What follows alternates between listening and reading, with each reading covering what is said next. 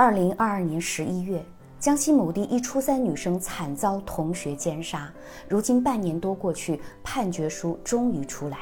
令受害人父亲不解的是，此案如此凶残恶性，法院判了柳某某无期徒刑，而且仅支持丧葬费等五点五万余元的费用赔偿。一条鲜活的生命定格在了十六岁，换做哪个家庭可以接受啊？更离谱的是，事情发生之后，男生的家长并未做出任何道歉，对待失去性命的女孩家属也是态度冷漠，并声称没有钱赔偿。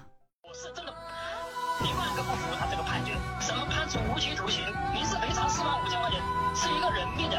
从事发第一天开始，他们家属也没有出来做正面的道歉，态度是很冷漠？他始终就是说他赔不出，他赔不起。律师昨天下午的时候已经跟他说申请，他一定在法有网友说。如果是我家孩子，我任何赔偿都不要，只要求一命抵一命，杀人者必须死刑。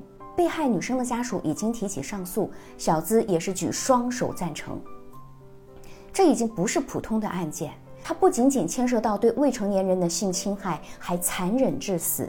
柳某某虽然未满十八岁，但就他杀人的行径来看，心狠手辣，直接就砍脖子，甚至在被害者昏迷之后，还对其进行了猥亵。难怪网友们会群起而怒呼：“这就是一个恶魔啊！”如果未成年犯重罪就可以逃脱法律应该有的严惩，那受害者就该白白失去鲜活的生命了，受害者的家属就应该承受一辈子的痛吗？大家可以点赞、关注、评论起来。地狱空荡荡，恶魔在人间。但话说回来，一个正常的孩子需要的是一个良好的家庭。不管是施暴的孩子还是受害的孩子，一旦出现恶性事件，毁掉的是两个家庭。所以，我们也必须意识到，若不是父母的教育失格，那些未成年人的孩子也应该不会如此残忍啊。而每一个误入歧途的孩子背后，都有一对失败且不负责任的父母。在这个物欲横流的社会，我们要非常清楚。一个孩子从出生到成人，需要的不仅仅是食物和钱，还需要关爱，需要有人去教会他们善良、教养和爱，以及健康的心理引导。不然，你迟早会明白，那些你没有教会孩子的，很可能会有一天让你用承担不起的方式去偿还。那么，有人会问，我们究竟该如何做合格的父母呢？其实，早在几千年前，教育家孔子就曾给出过答案。不教而杀谓之虐，不戒事成谓之暴，慢令之妻谓之贼。意思就是说，你不教化和引导孩子，只是一味的禁止和拒绝，那就是虐待者；你不告诫和提醒孩子，只是一味的要求成绩，那和暴徒没什么区别。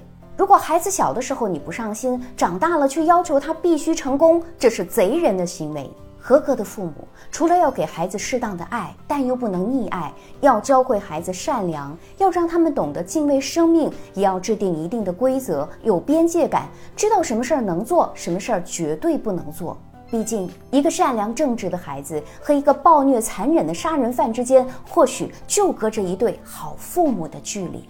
每个家庭都不容易，每个孩子也应该受到应有的保护和教育。让他们都能够在阳光下成长为健康向上的良好少年，这也是我们成年人必须要承担的责任啊！我是小资，关注我，影响千万女性，收获幸福。